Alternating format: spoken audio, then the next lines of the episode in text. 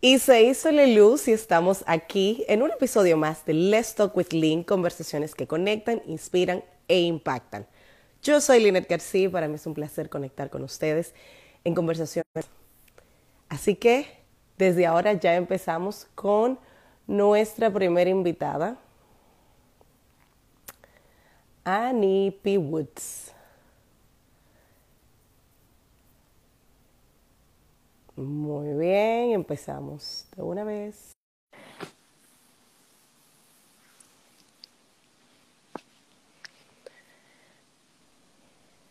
Hola. Hi. Gracias por decir que sí. Thank you for joining us. Thank you for Thank you, saying thank you, yes. thank you. How you doing? Good. Aquí ahora mismo, ¿esto en español o en inglés? I just did one last week Great. with um, the head of Microsoft uh, Mm. programmer program partnership, and it was totally bilingual. She's from Mm-hmm. Okay. Venezuela, and for me, it's fine. Great.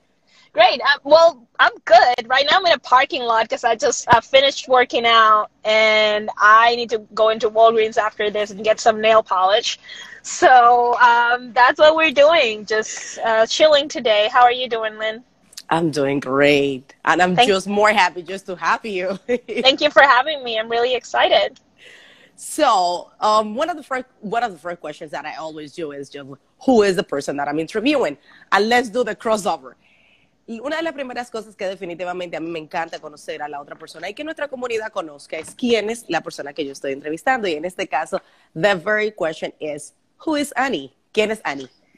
Uf, mira, pero hubiese empezado por una preguntita un chisme fácil. Eh, bueno, yo soy, biográficamente, yo soy dominicana, soy un inmigrante en los Estados Unidos, vivo en Iowa, soy una coach y public speaker. Ah, cuando, cuando estoy presentando, I always say that I am a reluctant networker, um, that I'm an island girl in Iowa, eh, I'm a crossfitter, o sea, cosas que me definen por lo que hago, pero pero yo digo que soy una muchachita grande siempre eh, y, I stand by practice makes braver that's like the That's your No. mantra. that's my mantra and my motto and the thing that I've been using to um, get me through a lot. Like immigration is not easy, and a bunch of changes in my life. And like what I've- what I've been learning the most is that bravery is a practice, and the more you do it, the more you do the hard things, the easier they get. But that means that you're getting ready for more hard things. So.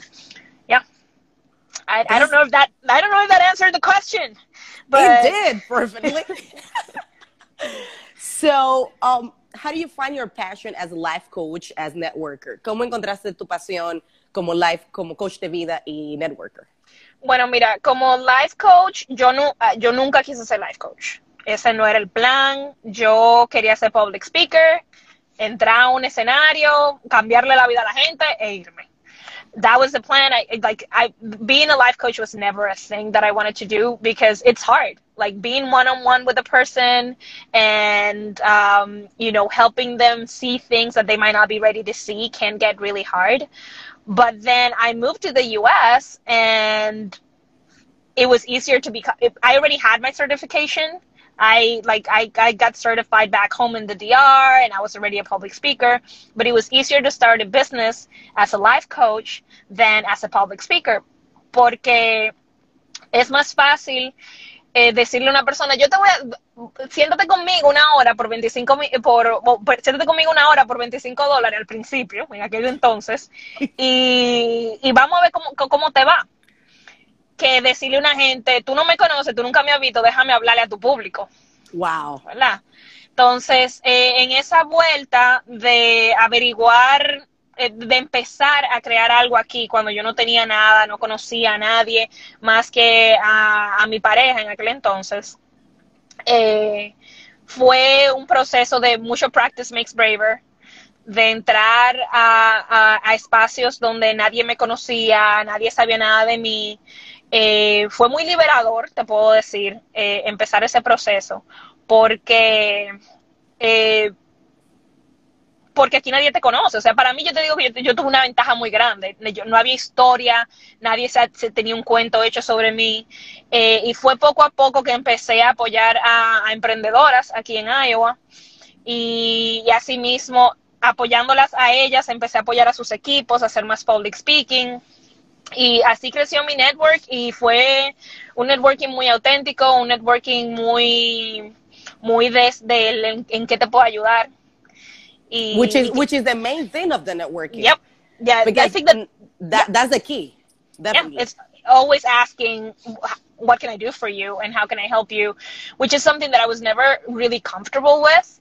Um, networking as an idea was something that I was never comfortable with. I think that coming from the Dominican Republic is not something, I think now it's becoming a thing, but um, it wasn't a thing when I left uh, almost five years ago.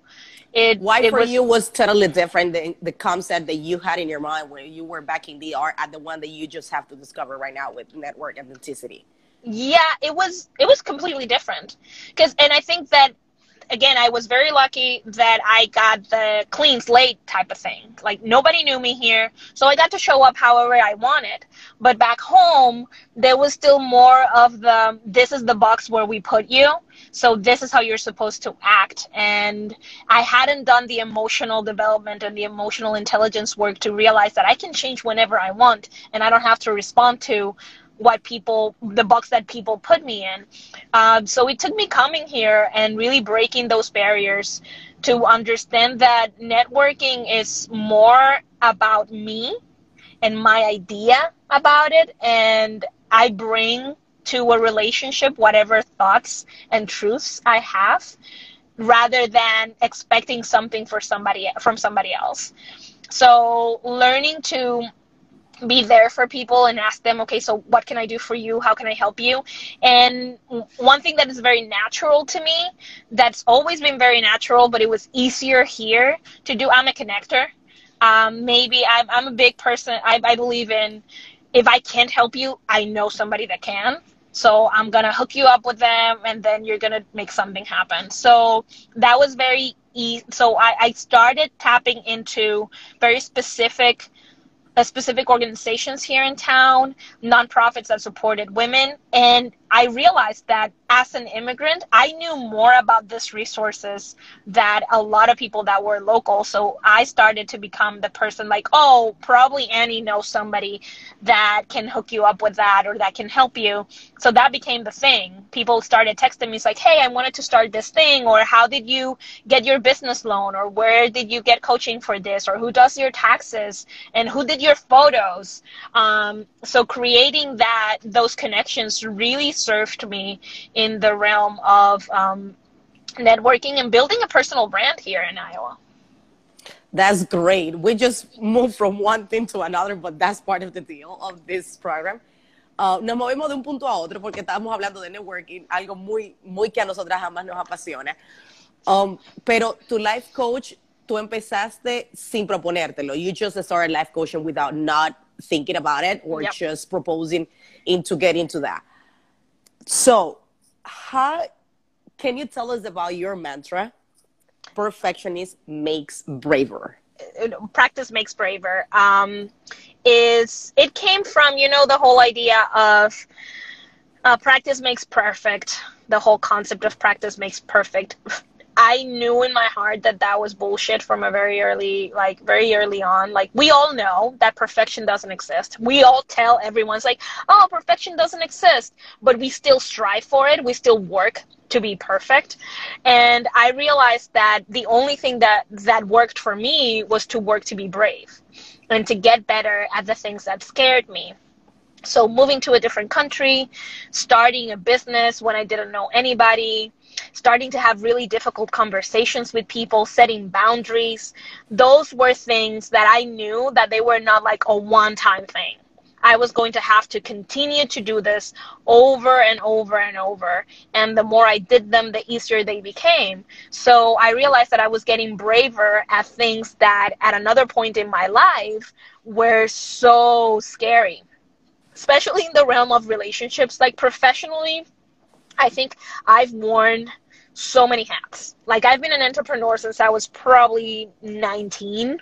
Um, so I've done a lot and I've never been scared of failing or losing money or anything like that. And I think that there's a lot of privilege there from from me. I think that I've always gotten the support of family and friends and people that believe in me. So I acknowledge that that's not the case for everyone. But the area of my life in which I've had to practice the my mantra the most is definitely personal relationships and even professional relationships. The whole idea of setting boundaries with clients, of saying no, of negotiating, all of those things just came with um, came with practice for me. And some of them are way more natural now that they were that they were when i started. Um, and they also some of them i'm still struggling with. And and it's just like uh, i break one little i take one little step and it's like two steps back and then one more and then two steps back again.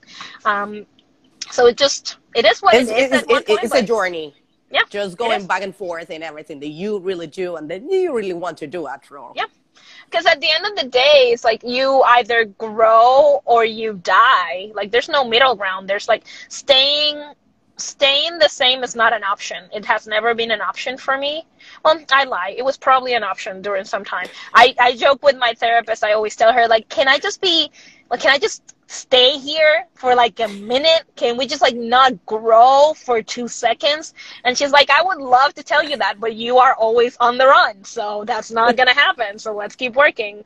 Um, but but that's just it. It's um, you, I think that the more you learn, the more opportunities to keep growing and that your life gives you. So you just need to keep on practicing.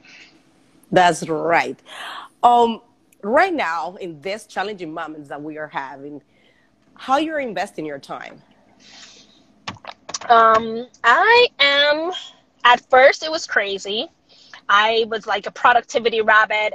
Uh, you know, I'm going to do this, I'm going to do that. I'm Facebook Lives, this program. Um, I'm going to, I said goals, physical goals. I'm like, what, what the hell? Uh, where, like, I'm, I'm locked down. What am I doing? Um, so the first two weeks were really stressful especially um, because I share my home with my partner. And uh, it's just, it was like we recently moved in together. So this was very, like, not what we planned. It's like you don't want to be locked in an apartment for for a month or more or more with yeah with a person that just recently moved into like that kills the honeymoon phase this quick but so, it was good somehow let me tell you why the reality is that the more central you are in what you have right now, the better you're going to overcome it in somehow. Yeah. Because if you are just in, I'm not, I'm not talking no, no. about your case. Is is a proverbial you? Yeah, it's just like the the best is just like this is the reality. Let's move on and let's tackle that. Yep. I'm not just making like little birds and lovely birds and all yep. around. Well, I was very happy with the little birds, anyways.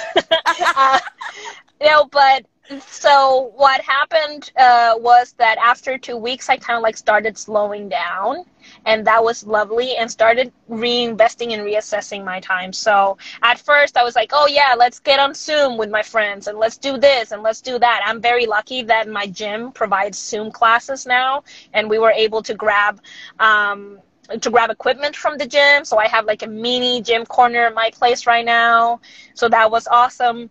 But I think that at first it was very much about doing and now I am more centered in being. So I'm be I've been reading a lot more for pleasure rather than growth because I realized that last year I didn't read any fiction. It was just personal development and I really missed um, reading fiction. So that's something that I started last year and really ramped up in the last three weeks.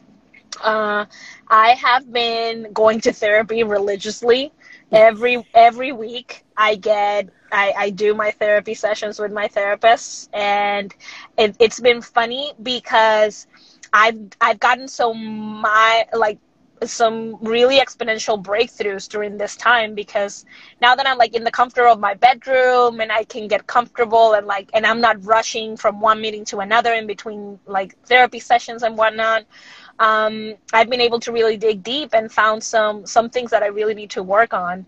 But I think that the the one thing that I've really been focusing on is learning to give myself compassion So self compassion is how I've been actually investing my time and analyzing and creating awareness around the stories that I tell myself about my worth and about what's what it's like to be a good person or a good coach or a good public speaker. Um, so yeah, like a lot of internal dialogue has happened. And another thing that I've been investing my time on is giving and that's been really nice and i didn't expect that was going to be the outcome. So at the beginning of this i had a bunch of speaking engagements lined up for this time. Everybody like, everybody. Like, who was in the business would have the whole agenda lined up. And i was like well those are not going to happen. And yet i started getting callbacks from the people that i had and they were like oh yeah we're going to do it on zoom. Just sent us so almost everything that i had lined up still happens. It's still happening um, but then I was able to, it's been, I've been very blessed and fortunate to also have a great full time job that supports my career and supports what I do for our community because it's a very small team. And they've allowed me and they've given me and encouraged me to give more of my coaching time. So I am volunteering as a coach for, for a small business group, for a group of, of small business owners at a local nonprofit. I am volunteering my time to small businesses and be like, oh, let me go into your, to your, um, with your employees and talk to them and how they can, they can keep their cool during this time or get some better habits going on. So it's been really nice to not need um, to be in the rabbit, like in, in the hamster wheel of, oh, I need to make money, I need to make money, I need to make money, but rather, what can I give to people right now? What do I have to give so that I can do that? So that's been very beautiful for me. And it's been one of the areas in which I've been focusing my energy and investing my time figuring out who needs what in our community and again connecting them to those resources. Great. Um talk about can you talk about the podcaster that you started recently? Mm. and your passions about crossfit and authenticity. Oh boy. Okay. So here's the thing with the podcast. I I was like, I bought a microphone and I was like, oh, I may do this for my like practice makes braver thing. And I was going to do that at some point, no date, whatever. So my, the owner of the gym that I go to is my client. So I'm her coach and she's my coach. And we're also really good friends. So one day she's like, Hey, I was thinking about doing a podcast. So you want to brainstorm it with me? And I'm like, Sure. So we leave the gym one day. We eat like three pizzas together. And I'm like, Oh, yeah, this podcast is going to be great. And she looks at me and she's like, Oh, so when are we going to do this? And I'm like, Wait, hold on. What? I'm like, what do you mean, when are we going to do this? And she's like, yeah, let's do it, sister. And I'm like, okay. So it took us a while. Um, the podcast is called Combos with Lola. It's at Combos with Lola podcast on Instagram. My co-host, her name is Medi Paulus. Again, she's my coach, and we chose to focus on people that we admire personally and because of their journeys and the things that they stand for. So we do a mixture of interviewing and just conversations uh, amongst the two of us. And the podcast has been really fun to do because it's been one thing to learn for me. Like I'm learning how to edit a podcast and how to make it sound better every time. Hopefully, it will be better next year. Um, but it's been fun because I think it's one thing, and I tell people like, regardless of how much I love it and I love doing it, I love being kind of like a sidekick in it it's not my podcast. Like it is, I am a co-host, but it's Medi's thing that I am helping her with that I that we're doing together, but it's still so much her baby that I am just honored to be a part of it. Um, I'm honored to be a Lola, but it's kind of like it is great to meet these people. It's great to connect with them, and I just do it for fun. So it's and lovely. That's the best. Yeah, so it's lovely to have a project in my life that it's not like, oh, I'm gonna make money. It's part of my brand. It's part of my business. It's just we're gonna record today, and then I'm gonna edit, and we're gonna have fun. But I do not have like oh, I want 100 people to listen to this and then 120 or whatever. Like, we, I don't have any goals with it. It's just very, very fun. And we've gotten to have some really deep conversations. Like, the next, conver- the next episode is coming out next Thursday. And it was a very rough episode to, um, to talk, to just record because um, I had to unpack a lot of a lot of bullshit. Oh. Like, and I show and I chose to do it publicly. Um, and uh, our guest, like the topic that our guest chose to talk about, was one that I'm like struggled with. So we went back and forward. Um, she challenged me, and I feel very blessed and glad she did because she's my a very good friend of mine. So we afterwards we had another conversation. And it was I think it, our relationship is way better because of it, but it's going to be a rough for some people. It's going to be a rough um, listen. So I'm excited about that. And especially because like the podcast is born out of my love for CrossFit really and how CrossFit is it, it saved me in a way. Um, when I moved here and I didn't know anybody and I started a business, I wanted to hang out with people that didn't have like we didn't need a business like it was not a business connection. Everyone that I networked net, networked with was first a business connection, and then they would become a friend, and then we would have a deeper connection. Um, whereas CrossFit is people that are completely different for me, people that I wouldn't be friends with if we were neighbors. But we have this one thing in common, um, and we do this one thing that is really it, that is really important to us, and they are my family. So having that connection and creating something that's born out of that love um, has been really awesome. And also, CrossFit has allowed me to detach myself a lot from the the pressure that the Latino community puts on women's bodies so that's kind of like a lot of the conversation, a part of the conversation that we had for the podcast. And I grew up not thinking that I was pretty or hot or whatever enough because I do not have a Latino body. I do not have big boobs, big butt, like legs, none of that. I am more of an I have more of an athletic figure. Everybody, when I was growing up, everybody asked me, "Oh, do you swim?" Because I have very broad shoulders and back. So I grew up and I just didn't realize that until maybe a year ago. Really didn't considering myself an attractive person. And it was because of CrossFit that I started viewing my body more for what it could do than for the attention that it could get because it was attractive or not. Now I do consider myself a very attractive person, but um, it took me a while to get there because I was not taught that, and Cross, CrossFit really gave me um, a That new confidence. relationship. Yeah, and a, and a new relationship with my body. That's great. So that's part of the theme of this um, uh, this program that we're having right now. That it's the change that started with you. Yeah. So, what is a tip? Three tips that you can just give as an advice, just to keep us um, focused and just to invest in ourselves in order just to do the change from inner to outside. Um, first up, read books.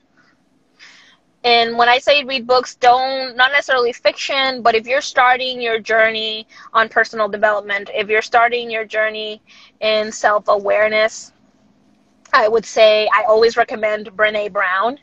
Um, it's a great place to start, especially her her work. Starting with the Gifts of Imperfection, she has a Netflix special, also called The Call to Courage. But I think that if you're not sure about investing in yourself, maybe financially just yet, the most um, financially savvy way to do it is by buying books and actually reading them. And maybe just buy one and focus on implementing one thing from that book every week or every month because there's just so much to learn. The second thing that I always recommend is figure out what are the things that are within your control and do those things. Meaning, stop looking outside of yourself. I focus on five areas in my life that are the most important to me, which is my movement. So I make sure I work out intentionally, not because um, I want to look any type of way, but because I know it's the best for me. Um, my nutrition, and when I say nutrition, I'm not talking about dieting. I'm talking about treating my body with love and expressing that love through food. Um, my sleep, sleeping is super important, and whoever tells you the opposite is a liar. Uh, we've been taught that we need to work, work, work, but really, if we do not sleep or rest properly, we are not going to be. We're gonna um, crash. We're gonna crash. It's horrible. Um, then my relationships, like focusing on my relationships from the inner side, from what is my part in this? How is it that I can change? What is the type of relationship that I want? And what is it going to take from me to get that relationship? Those are questions that I always ask, invite people to ask themselves. And then the whole part of uh, mindset. Working on your mindset goes hand in hand with the whole reading the books thing. So I invite people to do that. And I would say one last thing is if you can, if it's available to you, therapy and or coaching. Doing the the reality is that you can read as many books as you want, but self-awareness is not enough. And I tell this to a lot of people. And I do it because I go to therapy because of that. I can know, I can see exactly what I need to fix. But if I don't know how to do it, I'm going to need somebody to point it out to me. Because in the, in the process of therapy, you just have someone who already even read, pass, or just get professional on that level that can see your flaws. And then because can see your flaws, you can just be like over clouded and someone can tell you, oh, what you're doing is not right. And even you're just believing it is in the good way. But that person, because of the expertise, can give you what is the best advice and tell you, look, no way, down, yep. go, Yep, and, and the way to do that, if like if you cannot, let's say, afford a one-on-one coach, maybe find a program that you can join um, that has a like a group vibe and a group system. That's how I started. Um, that's how I got involved in coaching and public speaking. I went to a leadership program, and then just like the ball started rolling. Um, and it was great to go through those types of things with people that were also thirsty to to make change in their lives. So that was super important for me. So yeah, I would focus on those three things. Get books and read them or consume content that will allow you to get curious about yourself. Focus on the things that you can control and invariably it's going to be those five things. How you move, how you eat, how you sleep, how you relate to each other and how um, and how you think. And if you can and it's available to you, find professional help, whether that is a coach or a therapist. I think that there, I as a coach will sometimes tell prospective clients that I cannot help, uh, that I cannot work with them until they go to therapy um, because there are things that coaches are not prepared to do or not prepared but they are not legally even allowed to give advice or anything like that. And there are emotional roadblocks that people really need to um, tackle before they work on any major goals in their lives. Um, but there's always a beautiful like I, I have clients whose who, who with whom I have a relationship with their therapists, and we work together as based on what's going on as a team because it's like okay, what's what is it that she needs and what are the parts like is is this strategy working or not? Um, and of course you have to like be willing to have that relationship open up but it's uh, it's really beautiful when it happens and we do support each other a lot so i don't think that one is better than the other i think that the emotional work, on the other hand, does go before the goal work. If you are not emotionally ready to take the steps to get to your goals, then you're not going to do it because your emotions they drive the car. So That's that right. is that is super important for me to make sure that people understand that a coach is not a, is not a therapist, but they are both equally important. Great, authenticity Oh, authenticity is like the practice of my life. Um, and it's I am a very big advocate for authenticity uh, or the concept of authenticity because I've always been told that I am very authentic. But I understood for a very long time that people mistook authenticity for me being very loud. Oh. So the oh. so the fact that I am very loud and that I am like, oh, I don't give a fuck, and I'll do whatever I want. People thought that that was authenticity, but I found with time that the louder I am, the least authentic I am. The more I have to show off that I am strong or authentic, the least authentic I am. So I always work uh, when I talk about authenticity and I talk about how important it is, is really going deep within you and figuring out what is your truest, most beautiful self. And if that person is loud and brash, go for it and be loud and brash. But if that person is shy quiet. or, or quiet or whatever, that's also authentic.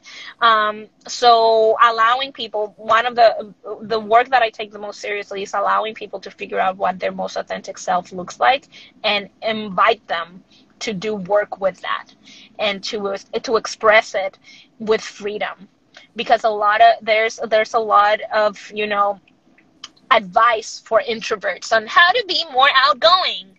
No, fuck that. You don't need to be more outgoing. You just need to find your people. People That's that will true. accept you. People that will accept you just as you are. And the same thing happened with the networkers. The people think that networkers only has to be extroverts. And there's a way big chunk of people that are just really effective networkers and they are just introverts. Yep. But they, they found a way just to connect effectively and sometimes the introverts, they are more effective than the extroverts in the networking side because yep. they just found the way that they can connect and they don't have to be who others tells you you have to be. So that's a good point. Yep. So that is what what I started thinking about authenticity, and I totally agree with you. Um, we have this idea of what authentic looks like, and I think that we just need to figure out what authentic looks like for us, and then go ahead and do that thing and get better at show and getting more comfortable at doing that thing and showing up as that in that way. Um, and it, and it's it takes a bravery it takes you know challenging what we've been told. Um, so so and yeah that's, you have that's, to have a lot of courage to just take the myth of what it has to be or what it looks like. Yep. And you have to be willing to realize that you're not that you know, it's like opening up that it's a it's a can of worms because it's really kind of like, oh, so if I'm not this, then who am I? And discovery and self discovery, it's really scary sometimes. It is but really at scary the end, you don't know.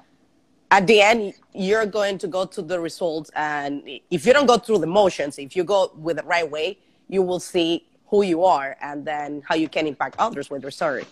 Yep. Indeed. Last advice? Oh, um, I would say it's kind of like coronavirus COVID advice.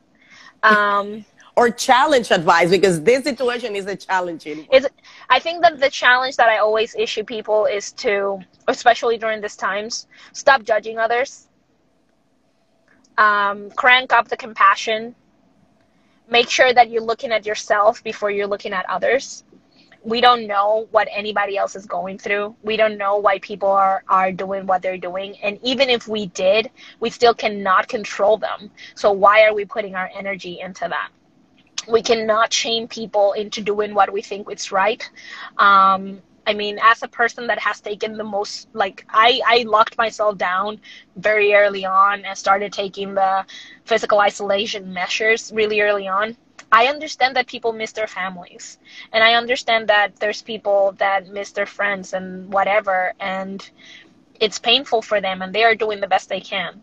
So I invite you to always look at the world with that, that lens of what if everybody's doing the best they can? Great. So, and what we can do to help others, even in the place that we are right now. Yeah, indeed. Thank you very much. Thank you, Han. I really appreciate it. Thank you. It was amazing conversation. I love it. As always, I love your authenticity. Mm, thank you. Thank you. Okay. See you guys. Tell me. No, no, no. See you. Oh. See you. Have fun with your nails. Thank you. Bye. Bye.